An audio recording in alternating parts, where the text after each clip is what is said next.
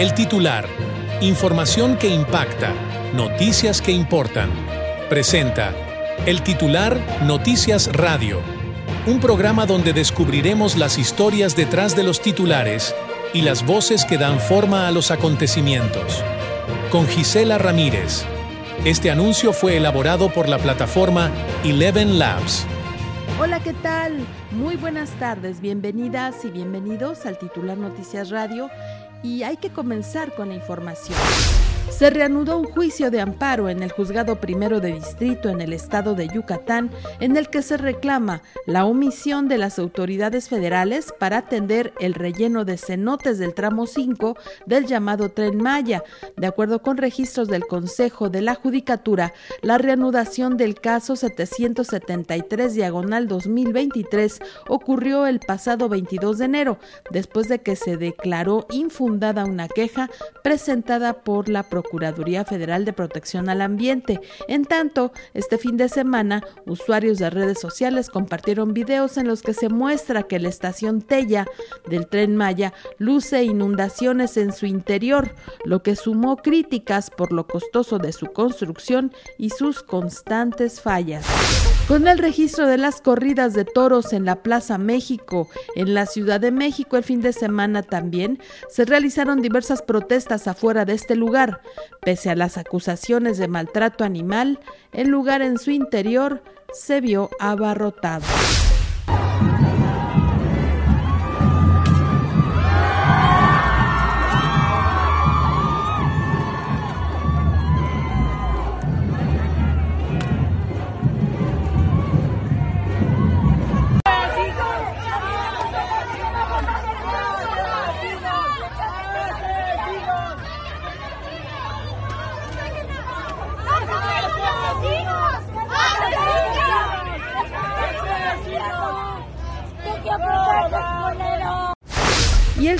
De Ricardo Monreal en el Senado mexicano, Alejandro Rojas Díaz Durán, abandonó el partido Morena acusando una deriva autoritaria. Subrayó que Morena le falló a casi 200 mil víctimas de homicidios, a 50 millones sin acceso a la salud y a 60 millones de personas más en situación de pobreza. Finalmente anunció que se sumará a la ciudadanía, marcando así el fin de su vinculación con este partido. ¿Qué tal? Soy Alejandro Rojas Díaz Durán, ex senador de la República de Morena.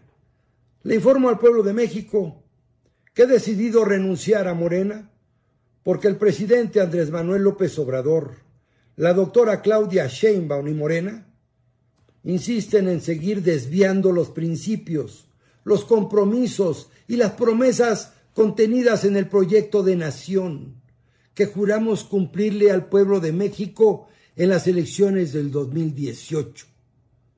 Ahí están las causas y las esperanzas más nobles del pueblo de México.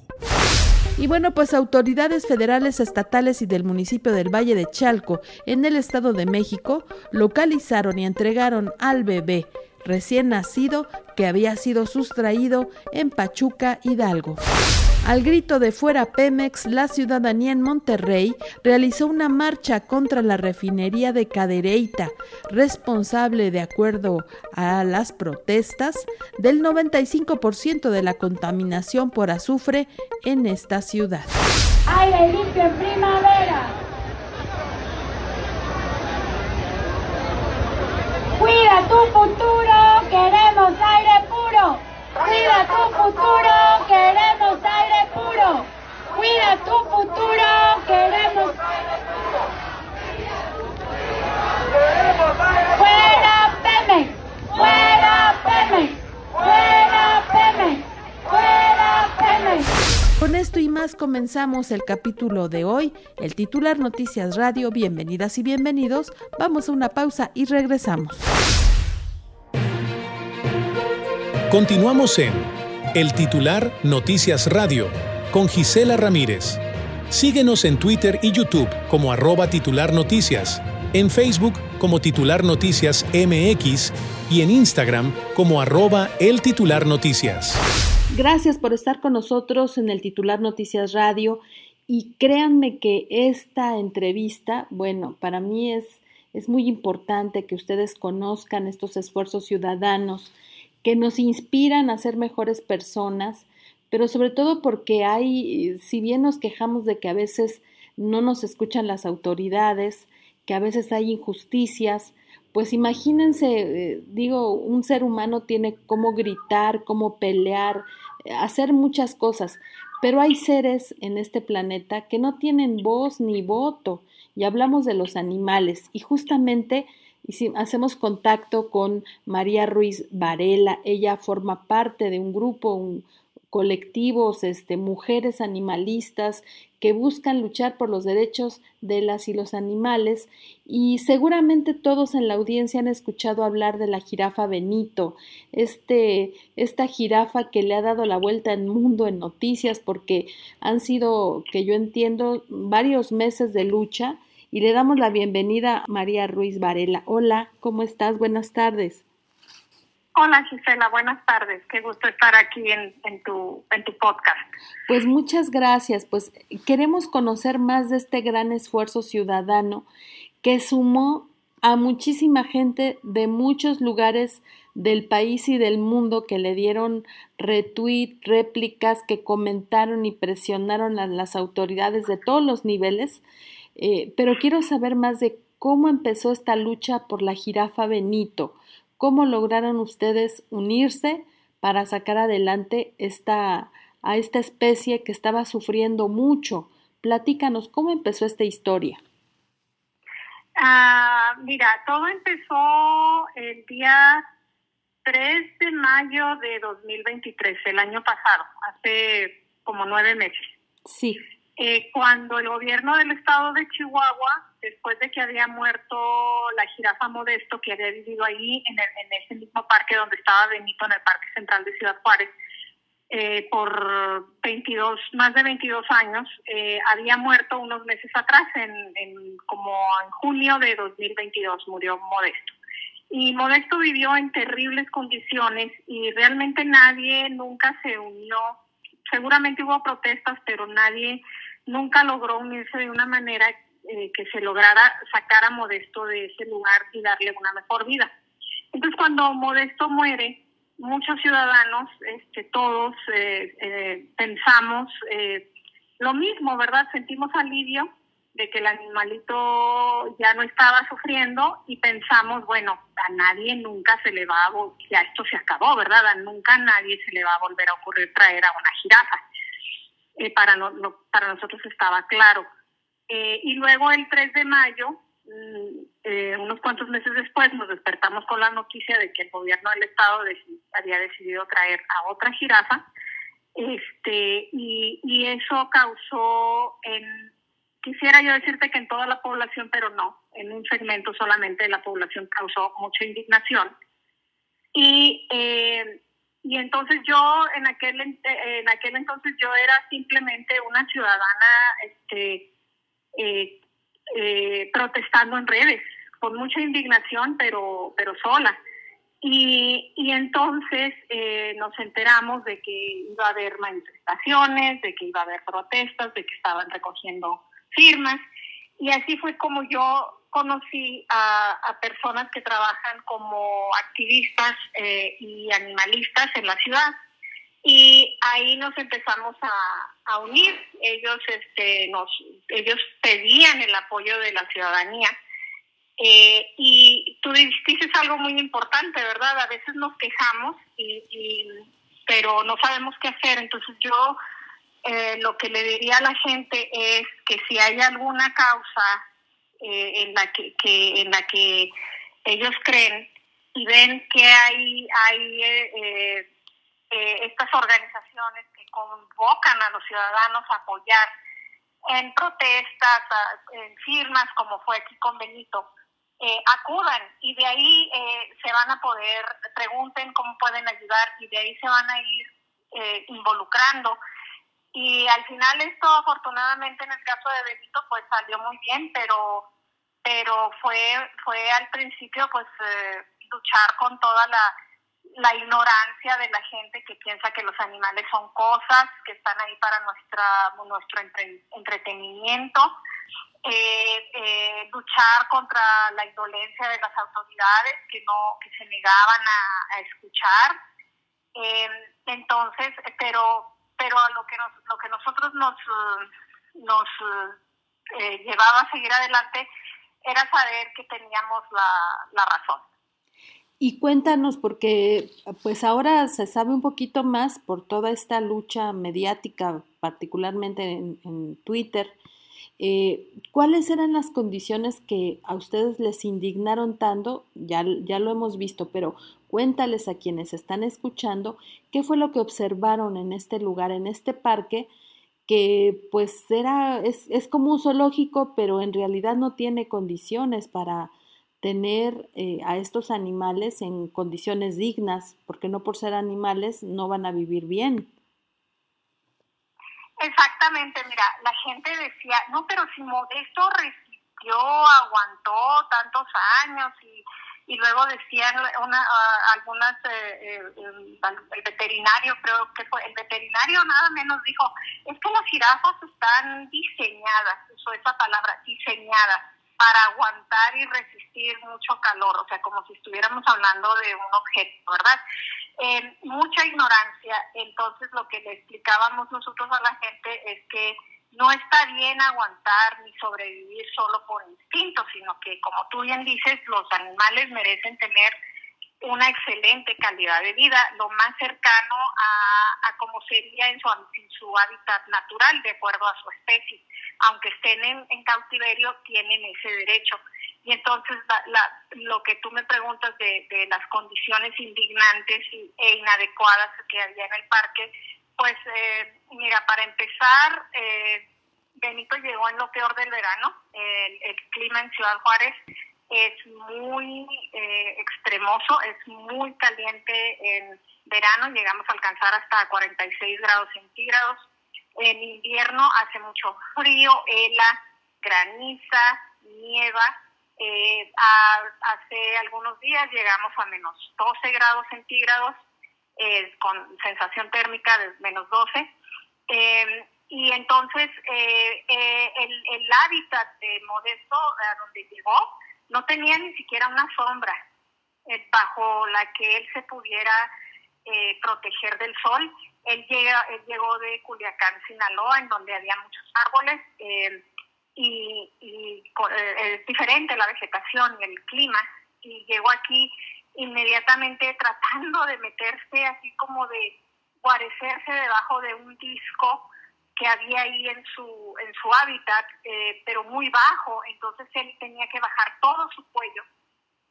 si ves la foto de, de perfil de Salvemos a Benito, eh, esa, fue, eh, eh, así llegó Benito a tratar de cubrirse con eso.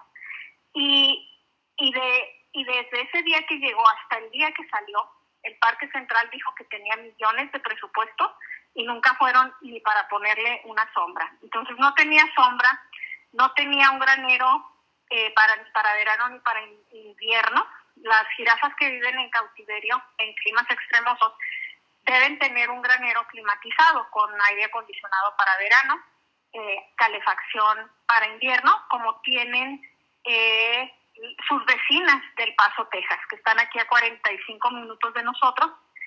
Y, ellas en verano nos decían los, los eh, encargados del zoológico del Paso, Texas, que a las jirafas las resguardaban en verano la mayor parte del día, solo las dejaban salir unas dos, tres horas, y eso al macho, porque a la cría y a la hembra pues todo el día resguardadas para pues, para para que no sufrieran del calor y lo mismo con el invierno entonces y, luego no había instalaciones médicas o sea no había cómo cómo hacerle sus chequeos médicos no tenía buena alimentación no ese eh, como tú bien mencionaste el parque central no es un zoológico sabemos que los zoológicos tampoco es que sean la gran cosa verdad pero bueno por lo menos tienen un poquito más de infraestructura y en el caso de este parque, pues no tenía absolutamente nada de infraestructura para poder hacerle revisiones médicas a, Benito y, y, luego aparte mm, nada de muy poco espacio, o sea, el Benito no tenía espacio para correr, él es una jirafa joven, él tiene que correr, no lo podía hacer. Y él, por ser especie en, en peligro de extinción, él debe ser parte de un programa de conservación, vivir con otras jirafas. Eh, pues no, ahí en el parque eso nunca iba a pasar, él siempre iba a estar solo, no se iba a reproducir, no iba a correr y, no iba a tener la dieta adecuada ni los cuidados eh, veterinarios adecuados.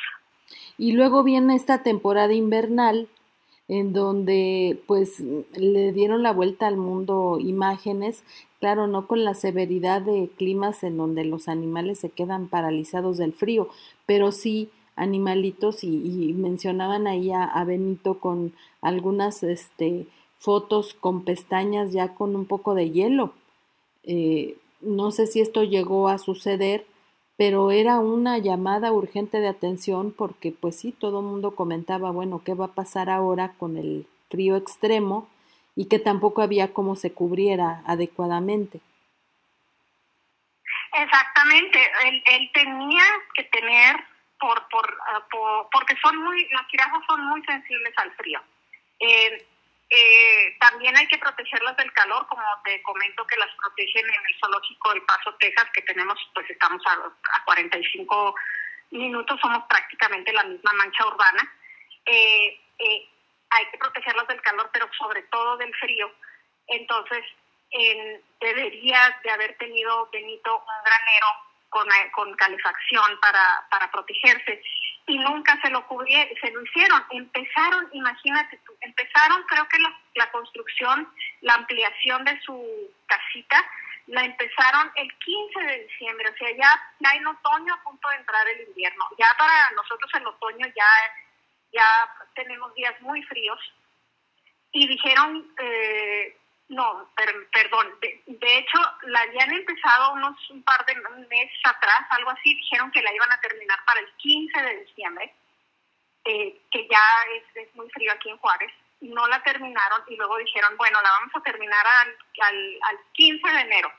Eh, y pues tampoco la terminaron, Benito ya se fue y esa casa nunca se terminó. Eh, y sí, sí fue cierto, yo, yo no lo vi personalmente, pero las compañeras que iban a, checar las condiciones del parque todos los días, ellas ellas se reportaron que se veían las pestañas de Benito congeladitas y que su, su saliva estaba muy espesa. Y, y, y eso sí lo notamos nosotras cuando fuimos después a ver personalmente. Yo vi su saliva muy espesa y, y pensábamos pues que eso probablemente tenía que ver eh, con el con el frío eh, porque como te digo, ellas son muy sensibles al, al, frío y cuando te digo que tuvimos este día muy, muy, muy helado, tuvimos una helada, hará unas, unas poquito más de una semana quizá, eh, que la temperatura la bajó, la sensación térmica bajó hasta menos 12. Eh, yo sí me preocupé mucho por, por Benito y todos, todos nos preocupamos mucho por Benito porque, porque en una de esas pues no nos amanecía. Entonces esa era la urgencia y Profepa pues dándonos largas. Que ese es el otro tema. Eh, pareciera que estas, bueno, son, platicado así, parece muy rápido y que todo salió adelante, pero no fue así.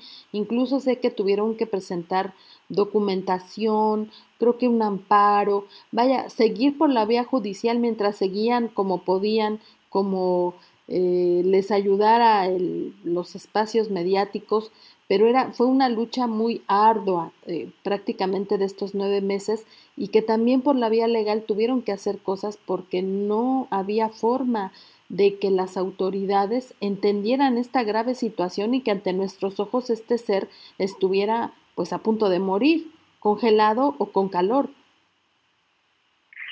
Exactamente, o sea, el pobre animalito, te digo que ese día yo, yo no sabía si iba a amanecer. Eh, el, sí, fue un trabajo muy arduo, sobre todo de, las personas que, hay varias personas que, que, que por fortuna viven cerca del parque, entonces ellos religiosamente iban diariamente una o más veces al día a documentar todo lo que encontraban, todas las anomalías que encontraban en el parque, no solo de Benito, sino, sino del de, estado del resto de los animales y gracias a ese trabajo eh, que ellos hicieron y también otros que no vivían cerca, pues también iban y documentaban y mandaban información y con esa información se sustentaron eh, y con la información que se obtuvo de las plataformas de transparencia y con las observaciones, con eso se sustentaron los amparos. Sabemos que hay, hay dos amparos que otras organizaciones eh, interpusieron. El que se interpuso aquí en Juárez eh, cubre todo el parque, no solo a Benito, sino la flora y fauna del, del Parque Central y el resto de los animalitos. Eh, y está dirigido en contra de 27 dependencias de todos los niveles de gobierno. Y todavía ya cuando, cuando salió la noticia de que el gobierno de Chihuahua estaba dispuesto a dejar ir a Benito a un mejor lugar, ese mismo día que la gobernadora salió con ese comunicado, Profepa dijo que no, que no estábamos ni cerca de, de autorizar la salida de Benito, porque aunque reconocían que las condiciones en las que estaba el animalito no eran las adecuadas, pues se tenía que quedar ahí. Es como si tú reportas a tu vecino porque está maltratando a su niño y la autoridad te dice, pues sí, pues sí reconocemos que el niño no está seguro ahí, ¿verdad? Pero no lo vamos a retirar porque hay que, no lo vamos a salvaguardar porque pues hay que cumplir con todo el procedimiento.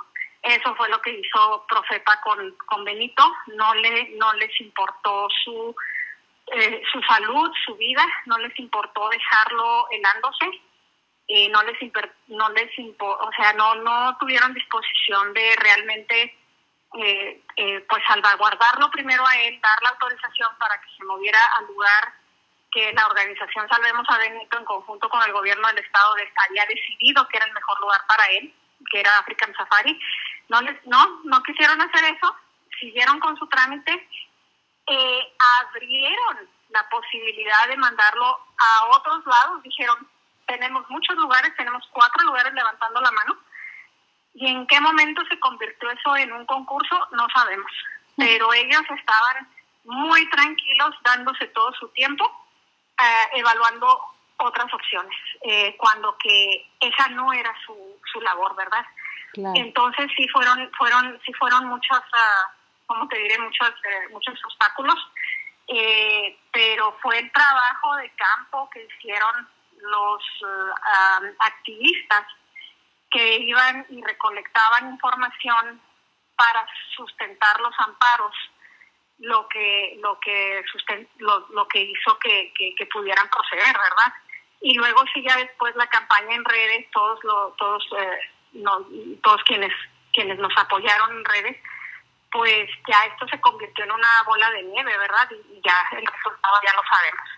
Pues la verdad es que es algo mm, que vale la pena contar, es un argumento de película porque este, este Benito, esta jirafa Benito, terminó siendo botín hasta político porque pareciera que era ya un tema de todos en contra del gobierno estatal, diferente a la afiliación del gobierno federal. El caso es que las autoridades de verdad eran eh, un estorbo porque los ciudadanos se pusieron de acuerdo, African Safari también, y los únicos que no se ponían de acuerdo eran las autoridades. Incluso llamó la atención, y algo que creo que vale la pena comentar contigo, que no se ve muy seguido, el que una autoridad pida disculpas públicas y reconozca que se ha equivocado en sus decisiones, como fue el caso de la gobernadora Maru Campos, que pues afortunadamente cambió su parecer y reconoció que no era la decisión adecuada, ¿no?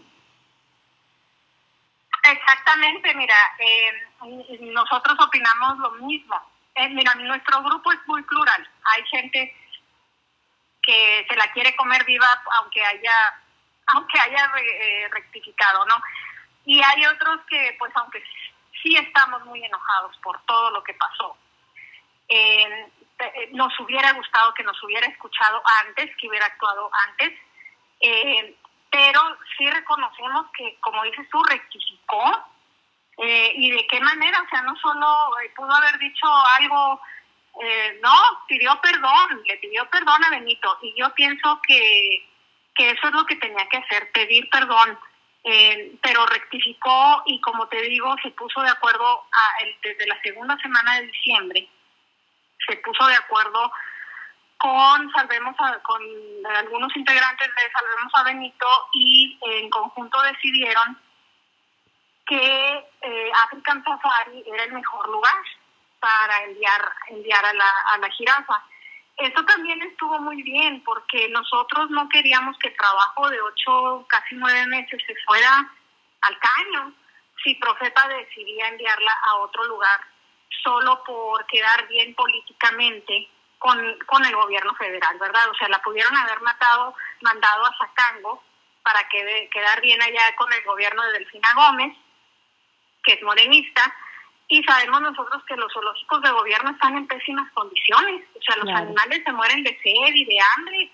Sí. Entonces nosotros no queríamos eso, eso para Benito. Y eh, lo que desafortunadamente está pasando hoy aquí en Ciudad Juárez, que nos, nos enteramos justo ayer, eh, Gisela, es que eh, pues se suponía que el gobierno del estado de Chihuahua tenía la disposición también de, de ayudar al resto de los animales que estaban en el Parque Central, que algunos que todavía están en el Parque Central, eh, y para ubicarlos, nosotros queremos ubicarlos en, en el mejor lugar posible. Sí. Yo personalmente, yo no quiero que se queden en Juárez porque en Juárez el gobierno municipal es, es muy, muy incompetente. Solo revisan a los animales cuando las, los activistas o los, los ciudadanos les están pisando los pies. Eh, y, y nos despertamos con la noticia, bueno, ayer nos enteramos en la noche de que a los burritos, las cabras y unos eh, borreguitos ya los habían sacado así express sin que nadie se diera cuenta del parque. Y duramos casi un día tratando de averiguar a dónde los habían llevado y, y yo lo que eh, eran eran un préstamo de un supuestamente eran un préstamo de un zoológico aquí local pero lo que nosotros sabemos es que ese ese ese ese zoológico los había prestado no los había prestado, los había mandado al Parque Central porque ellos no tenían espacio. Y, y pues ya los regresaron, pero por la toda esta presión mediática. Entonces ahorita esos animalitos están pagando las consecuencias de toda esta presión que se ejerció por Benito, cuando, cuando lo que debería estar pasando es que estos animalitos también deberían de estar siendo buscados a, buenos santuarios fuera de Ciudad Juárez, porque esta ciudad no tiene las condiciones para, para tener animales en cautiverio eh, de manera apropiada. Y, y pues lo sacaron como, como si fueran la basura, ¿no? Pues la noche y por la puerta de atrás sin decirle a nadie. Y esto, esto pues no, esto no, no, no está bien por parte del, del Parque Central, que es competencia de la gobernadora Maru Campos, y, y no, no estamos para nada satisfechos con, con esto que está pasando. Claro, y además, bueno, ya ahorita los burros, esta especie también ya está en peligro de extinción. Eh, al menos lo que se ha informado es que ya no es tan común verlos en las comunidades o de manera, ya no te digo de manera libre, por lo menos. Entonces, pues claro que es un nuevo llamado de alerta y también, bueno, esto, estamos viendo en sus redes sociales que ahora también no nada más van a hacer esta lucha, sino que también hay un elefante Eli que también están pidiendo que sea liberada, llevada a un lugar apropiado. Exactamente, queremos aprovechar toda esta atención que hemos logrado para ponerla al servicio de, de quien la necesite. Eh, fíjate, de este zoológico que te comentaba yo, que ni sabíamos muchos juarenses que teníamos un zoológico, ahora yo me enteré ahora por lo de Benito. También resulta que tenemos a nuestra Eli, de 80 años, una elefanta, este, este zoológico de San Jorge, que es una combinación balneario con zoológico, tiene, tiene a varios animalitos rescatados de circo, y qué bueno, ¿verdad? Esa es una buena labor, pero yo hablaba hoy con una persona encargada ahí del zoológico tratando de buscar información de los animalitos y le explicaba, bueno, pues qué bueno, ¿verdad? Que ya rescataron a esos, animalitos del circo, pero que el siguiente paso es que vivan en libertad, o sea, que vivan en un lugar en donde por lo menos puedan caminar sobre la tierra, no estar encerrados como están en este zoológico o como está él. Entonces tenemos que sacar a todos los benitos y a todas las Elis que, que, tenemos, este, y yo sí espero que podamos ayudar, que nos sigan ayudando a no quitarle el ojo de encima a estos animalitos del Parque Central. Eh, a mí me duele mucho, personalmente me duele mucho eh, lo que les están haciendo en este momento, porque ellos son merecedores, tan merecedores como Benito. Y, y no se vale, ellos también deben de ir a un santuario y tener una excelente calidad de vida, lo mismo que pedimos para Benito. Y Eli oye, ¿cuántos años lleva él ya pidiendo que la saquen de ahí? O sea, y todo porque las autoridades se encaprichan y yo espero que este movimiento que ayudó a Benito también logre sacar a Eli y a Gypsy, porque ya son dos las que están ahí en el en el zoológico de Aragón, este y, y ya esto esto se tiene que, acabar. Eh, la gente tiene que entender que no está bien ir a ver animales que están encerrados en jaulas. Por eso es el incentivo. Por eso esto sigue sigue pasando, ¿verdad? Necesitamos que la gente también ya haga conciencia y nos ayude a protestar, eh, porque ya vimos que si protestamos todos juntos, no les queda de otra más que hacernos caso. Claro, porque además debemos recordar que las autoridades, y siempre se olvida, pero las autoridades son empleados de los ciudadanos, porque eh, mm, con poquito, mucho, pero cada vez que alguien compra algo paga impuestos y esos impuestos se convierten en salario de funcionarios. Y entonces estos empleados que tenemos nos fallan. Y eso creo que debe ser algo que se nos tiene que volver a, meter en la cabeza y por eso debemos de tomar este tipo de banderas, animales, personas, eh, son derechos, es justicia y por eso, bueno, pues quisimos abordar con ustedes este tema que parece de película, pero sucede, es real y ya no nos podemos dar el lujo como seres humanos de estar exhibiendo animales que sufren, que no están en condiciones adecuadas y que no tenemos por qué robarles su vida a cambio de nada, porque ni siquiera les estamos dando una buena alimentación, no hay un presupuesto adecuado, en fin, entonces pues con mucho gusto estos micrófonos siempre van a estar abiertos para causas como la de ustedes y decirle a la población que nos está oyendo que si se quiere sumar, siga sus redes sociales, dinos, recuérdanos cuáles son y que si se quieren sumar, pues adelante, porque esta es una lucha de todos.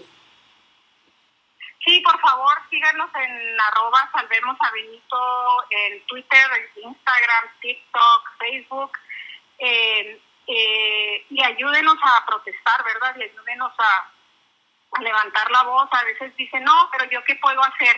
Pues el simple hecho de comentar y compartir eh, y de expresar ahí su sentir eh, mueve montañas. Ya, ya lo vimos y sí, se puede. Y ahora hay que aprovechar este momentum que tenemos este, con, con la lucha de Benito para que siga él y y también este que nos pedirles que nos sigan apoyando con los animalitos del Parque Central porque como ellos no son tan vistosos y tan llamativos pues eh, a lo mejor no llaman no, llaman tanto la atención de la gente pero pero ellos también merecen ir a, excelentes eh, lugares no no no a lugares en los que se decide al vapor a dónde van eh, porque ellos son tan tan dignos como Eli y como Benito.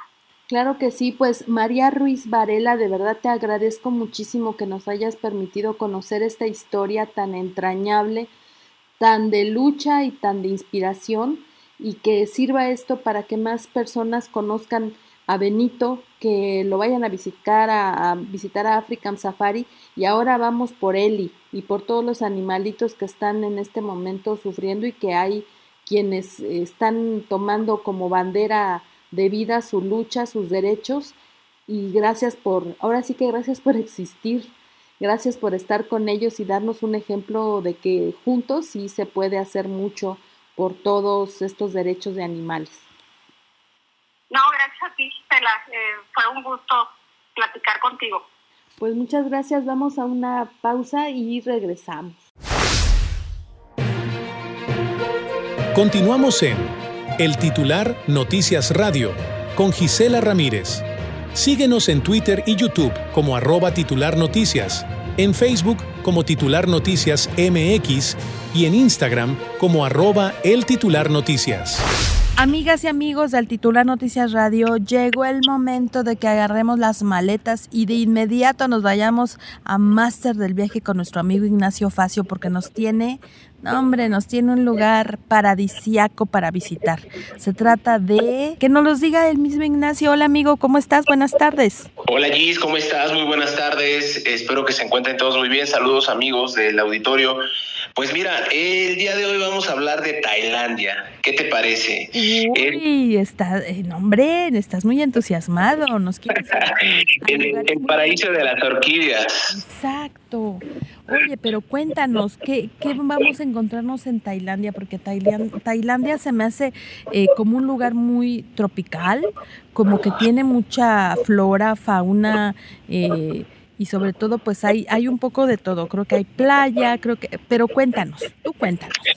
Pues mira, claro que sí, tenemos, hay playas obviamente en Tailandia, una de las de las de las playas más bonitas que, que, que se encuentra en Tailandia está Phuket, eh, y como dices, tiene la flora y la fauna, una de la flora y la fauna también muy conocidas, animales de todos los tamaños, desde los majestuosos elefantes, los tigres. El país este, está eh, con el 10% de las aves del mundo, los gatos siameses provienen de Tailandia, no sé si sabías. No, fíjate que ese dato no lo tenía. Wow, pues están hermosos esos gatos. Sí, sí, sí. La verdad, eh, una de las mejores épocas para que eh, yo les invite a conocer eh, Tailandia es el dependiendo de la zona del país, ¿no? Porque tú sabes que cada uno de los de los de los de los lugares o de las ciudades que tiene el país, pues tiene también sus sus temporalidades. Climas, claro, climas y terrenos. De marzo a junio yo les recomiendo totalmente visitar el país, conocerlo, visitar Chiang Mai, Chiang Rai, este, la costa de Tailandia, lo que es cosa muy Kotao, que de abril a septiembre son los meses más calurosos para que puedan ustedes visitarlos. Correcto. Y bueno, ahí son playas, pero también hay, hay por ahí, me imagino que gastronomía. Claro que sí, la gastronomía. Pues tú sabes que la gastronomía de Tailandia, su base es el arroz y los mariscos. Entonces, uno de los platillos eh, más conocidos y más representativos del, del, país es el pad thai, que son tallarines de arroz, verduras que van con soja, huevo, camarones, cacahuates y picante. Es una combinación que ellos tienen balanceada entre lo agridulce y lo picante. Oye, qué delicia, de verdad me estás antojando y mira que, que ya comí pero no importa, hay que, ahora hay que buscar este comida tailandesa para que me anime más al viaje. ¿Qué más podemos encontrar? Pues mira, eh, aquí lo que podemos encontrar en las ciudades, pues bueno, que Bangkok es la capital, este, tienen que visitar eh, la Yutoya, considerada como una de las ciudades más espectaculares de la Tierra, que son eh, por sus ruinas del reino. El Templo Blanco, no sé si has escuchado el Templo Blanco, el Templo Dorado y lo que es el Palacio Real en Chiang Mai. No, fíjate, pero ¿es porque están fabricados de ese color? ¿Alguna piedra en especial? No, eh, precisamente el Templo Azul es, eh, se le conoce sobre todo al Templo Azul porque es uno de los lugares que cada vez más turistas visitan en, en el norte de Tailandia. Está en el Triángulo del Oro. Mm, qué interesante. ¿Y, ¿Y, los otros por qué sabes por qué se les llama así? ¿Tienen alguna relación con los personajes que vivieron ahí? Son templos que fueron construidos para sus, ¿cómo te puedo explicar? Es Ancestros, para sus muertos o, ya ves que por ejemplo en la India hubo algún emperador que hizo un templo para el Taj Mahal que en realidad era pues como un cementerio, bueno, era dedicado a, la esposa del, del, de quien era el gobernante en su época y le mandaba hacer pues prácticamente un palacio para cuando muriera. Así también será en Tailandia, ahora que tienen este, este tema de que también se rigen por las filosofías budistas. Sí, es correcto, es correcto. Efectivamente, así me lo quitaste casi de la boca, ¿verdad, mi querida Gis? Pero es que tienes mucha razón en eso, pero efectivamente, así como dices, están construidos con partes eh, del color que indica el templo. Entonces, la verdad, eh, entrar y contemplar todo lo que contiene dentro es, es también una muy bonita experiencia. Sí, yo me imagino, bueno, es como en América Latina eh, observar estos grandes y enormes eh, pirámides y, templos de esta naturaleza en América Latina. Supongo que en Asia el ver estos templos, pues sin duda debe ser una experiencia visual impresionante y además por el tamaño de estos lugares. Sí, es correcto. Pues son arquitecturas que han sido construidas en el año como 2005. Entonces, la verdad, son estructuras que es, es muy bonito conocerlas. Les, les, les invito a que, a que pues visiten Tailandia. Y bueno, pues viene una, un momento en el que nos interesa mucho a todos porque pues sí, los animamos a que viajen, pero hay que saber cuánto hay que juntar, eh, cuántos cochinitos tenemos que romper para poder ir a este tipo de lugares. Cuéntanos de estas versiones, la mínima y la de lujo. Claro que sí. Pues mira, te comento, Tailandia es un país muy accesible económicamente, en el cual podemos este, encontrar circuitos muy económicos. Yo tengo un circuito eh, para nuestros amigos que cuesta 1.200 dólares por persona. Son ocho días en Tailandia y conocen Bangkok, Chiang Mai, Chiang Rai y, este, y pueden hacer alguna extensión a alguna playa que puede ser a Phuket o a Pipí. Correcto.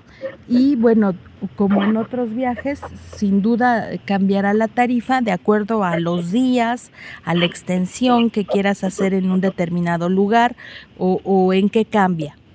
Sí, es correcto. Aquí la tarifa va cambiando dependiendo del, tipo de circuito que, vayan escogiendo. Nuestro circuito básico es el que te mencioné, que es el de ocho días, eh, que es el de mil, mil cien dólares más o menos, para que va desde ese precio en adelante. Pero pues hay circuitos que tengo de 13, 14 días, eh, que obviamente el costo va incrementando y si haces una extensión a alguna playa, pues también tendría un costo adicional, pero eso ya se lo podemos cotizar a nuestros amigos cuando nos contacten. Claro, y por cierto, pues recuérdanos estas redes sociales de Máster del Viaje, las tuyas, para que con esta información te busquen y puedan tener acceso a todos los datos. Claro que sí, Millis, pues bueno, te agradezco mucho, la verdad, por el espacio, por permitirnos comunicar y, pues también animar a, cada uno de nuestros radioescuchas, invitarlos a viajar. Pues mis redes sociales para que me puedan contactar o nos puedan contactar aquí en Máster del Viaje, nos encuentran como Máster del Viaje en Facebook, Instagram, TikTok y YouTube. Y a nuestros amigos que quieran eh, mandarnos un mensaje, eh, quieran alguna cotización especial, nos pueden también contactar por medio de nuestro WhatsApp al teléfono 55 40 90 34 63. Correcto, pues te agradecemos muchísimo Ignacio, qué bueno que nos das toda esta información y sobre todo que es importante, que es una agencia seria, eh, que tenemos esa precisión porque, bueno, ya sabes, nunca faltan eh, gente que se quiera aprovechar, pero en esta ocasión créanme que es alguien muy serio, un profesional de los viajes y tener esta seguridad que nos va a llevar por buen camino, con a veces con esta familiaridad que necesitamos pues para estar en un país distinto al de nosotros. Es diferente cuando uno sale de México, hay reglas distintas, hay transporte diferente y pues también, oye, ¿tú recomiendas pues antes de, viajar a, Asia, eh, a Europa, tener algún pequeño curso de algún idioma en particular, eh, ¿sigue siendo el inglés el que más se puede ocupar, al que más pueden entender? ¿O ya están preparados estos destinos para recibir al turismo de cualquier eh, país o de que hable cualquier idioma? Pues, eh, mi querida Gis, pues tú sabes que todavía por el momento sigue predominando el, idioma inglés. Entonces es muy importante que tengamos como bases. Sin embargo, todos nuestros circuitos van con guías. Nuestros guías eh, son de habla hispana, entonces hablan español y hablan portugués, hablan los dos idiomas. Entonces son, son guías que, que tienen este que, les apoyarían. Qué bueno, pues esta es una muy buena noticia amigos porque a veces pues no todos como decimos, no todos mascan un poco de inglés, eh, no todos tienen esta, eh, esta facilidad y qué bueno que Master del Viaje sí nos pone un traductor porque vamos a lo desconocido prácticamente y siempre saber comunicarnos es la gran diferencia de cualquier experiencia. Así que muchísimas gracias Ignacio. Te agradezco mucho Gilles, te agradezco mucho que tengan una bonita tarde. Claro que sí, vamos a una pausa y regresamos. Continuamos en El titular Noticias Radio con Gisela Ramírez. Síguenos en Twitter y YouTube como arroba titular noticias, en Facebook como titular noticias MX y en Instagram como arroba el titular noticias. Continuamos aquí en el titular Noticias Radio y quiero platicarles de un reciente descubrimiento. Se trata de un eh, gigante, un monstruo marino que fue hallado en el cono sur del continente americano. En el ámbito de los fósiles, el protagonista de hoy es un antepasado de los cetáceos, que ha dejado, pues bueno, boquiabierta a la comunidad científica. Ha sido bautizado como Perucetus. Es un monstruo marino debido a sus huesos grandes y pesados, con unas dimensiones que, bueno, escuchen ustedes realmente impresionantes. Es un ancestro de las ballenas. Fue hallado en el desierto de Ica, en la costa de Perú, y sus huesos datan de unos 40 millones de años.